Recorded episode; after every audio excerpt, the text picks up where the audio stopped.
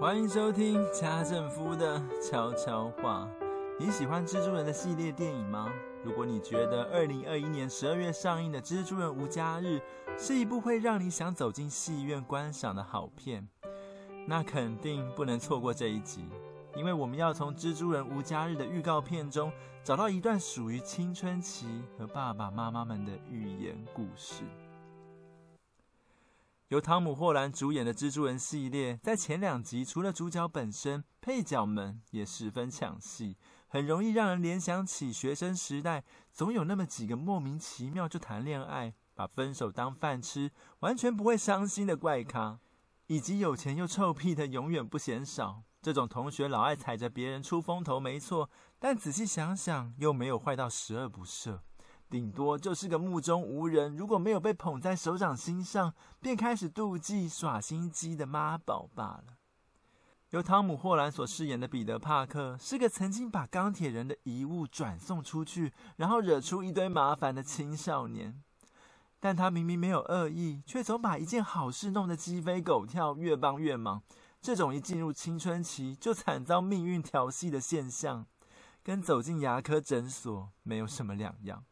因为还没看诊前，只有一颗牙齿在痛，但躺上诊疗以后，竟然前面、后面、上排、下排，甚至连舌苔都被一堆细菌扒着。这些明明有状况却毫不自觉，又或者已经发现却找错方法处理的日子，你还记得吗？国中时的家政夫常会问。是我长相太心酸，所以每次告白才会失败，还是衰其实跟星座有关啊？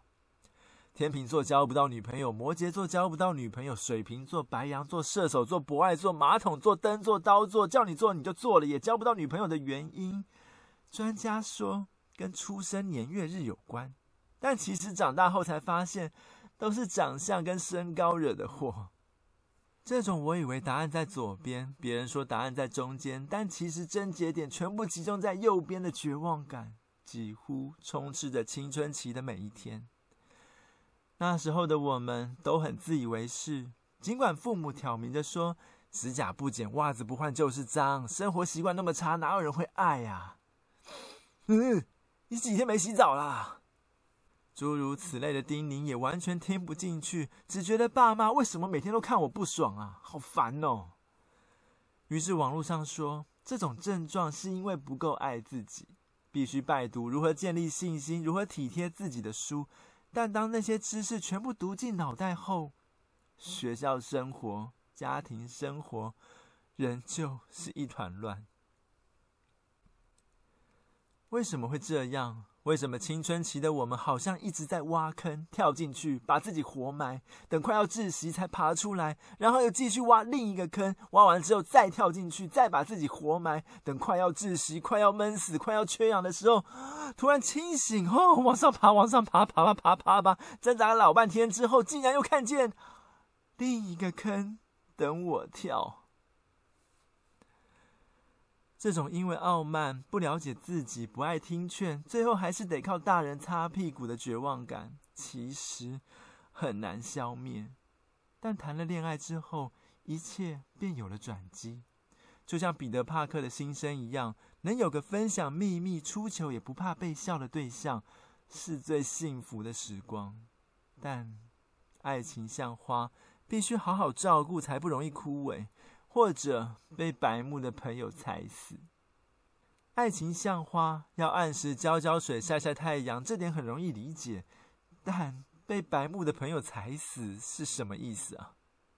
用最简单的比喻解释，就是把恋爱后的生活分成两部分：一，你跟喜欢的人，也就是两人世界；二，你跟喜欢的人所一起面对的全世界。为了让喜欢的人开心，热恋中的情侣都会主动注意仪容，爸爸妈妈根本不用逼，反而要开始烦恼这家伙新衣服、新球鞋买太多，镜子照太久。而且你跟喜欢的人，也就是两人世界的这个部分，基本上不容易吵架，或者说会吵，但那是等到结婚以后，无时无刻生活在一起了，才会暴露出衣柜满了还在买，衣服脏了堆积如山还不洗。嗯、你干嘛卸妆啊？关灯，关灯。那恋爱生活中的第二部分，你跟喜欢的人所一起面对的全世界是什么意思？由于大脑持续发育的缘故，青春期的孩子都有着莫名的焦虑和迷惘，并开始背负许多责任。一方面知道要努力，要做好这个，做好那个；另一方面又被为什么要努力的问题困扰。因为明明就有人一直玩，一直耍废，成绩烂得一塌糊涂，却还那么开心。但我已经忍住不去玩，已经把屁股粘在椅子上，却还被嫌进步太少，不够这个，不够那个。天哪！又不是我想当国中生，又不是我喜欢考试，规则都是大人定的，硬逼我们遵守耶。哼！又不是我想当布偶，谁规定我一定是红色的？为什么你要把手伸进我的屁股？然后你的声音很幼稚的难听，我不喜欢呢。好好好，你先安静一下。抗议抗议！国中生不是玩偶，国中生不喜欢被擦屁眼。哼，我要关灯。喂，我在录影呢。其实电影中的彼得·帕克也有类似问题。他不是主动成为蜘蛛人，却因为善良，所以很乐意帮助社会。彼得·帕克不浮夸，不想变成拯救世界的大英雄。但却因着挺身而出，揭发神秘法师的真面目，而被全世界误会、憎恨。这种感受就和结婚的夫妻一样，不是不愿意当好爸爸、好妈妈，而是全世界对于爸爸妈妈的要求那么高，批评那么多。原本以为教改之后，学校里的教学方式能更多元、更自由、更开放，但竟然衍生出一堆家庭作业。搞得白天才从办公室里挣脱，晚上又得扮演数学老师、英文老师、小画家跟裁缝师。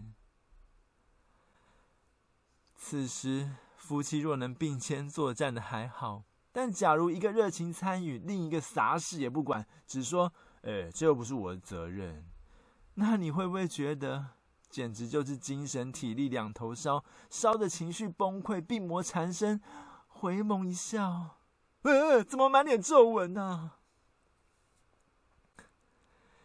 在这样的艰难中，彼得·帕克选择了最简单的方法处理，就是让全世界忘记他。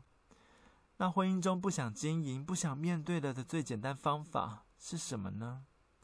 而且，如果身边的朋友都很自私、都很白目，所给的建议又会是好还是坏？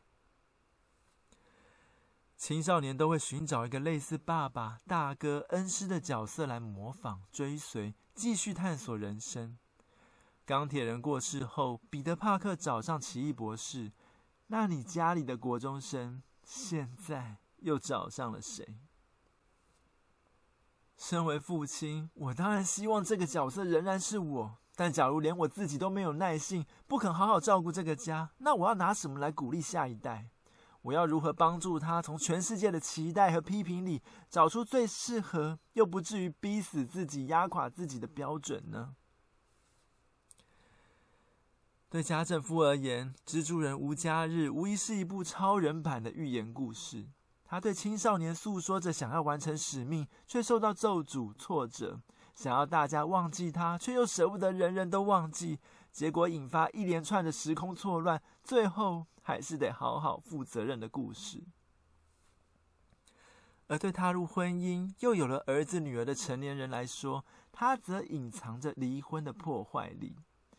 虽然可以真的轻松，可以自由，但会不会引发孩子们的童年伤害、价值观偏差？到头来还是得哭着收拾烂摊子，不是吗？以上是本集分享的所有内容，欢迎大家订阅、留言或点选赞助连结，用一杯咖啡的钱支持家政夫继续制作精彩的节目。下次见喽，拜拜！开心开心，终于录完，干一杯吧！好啊。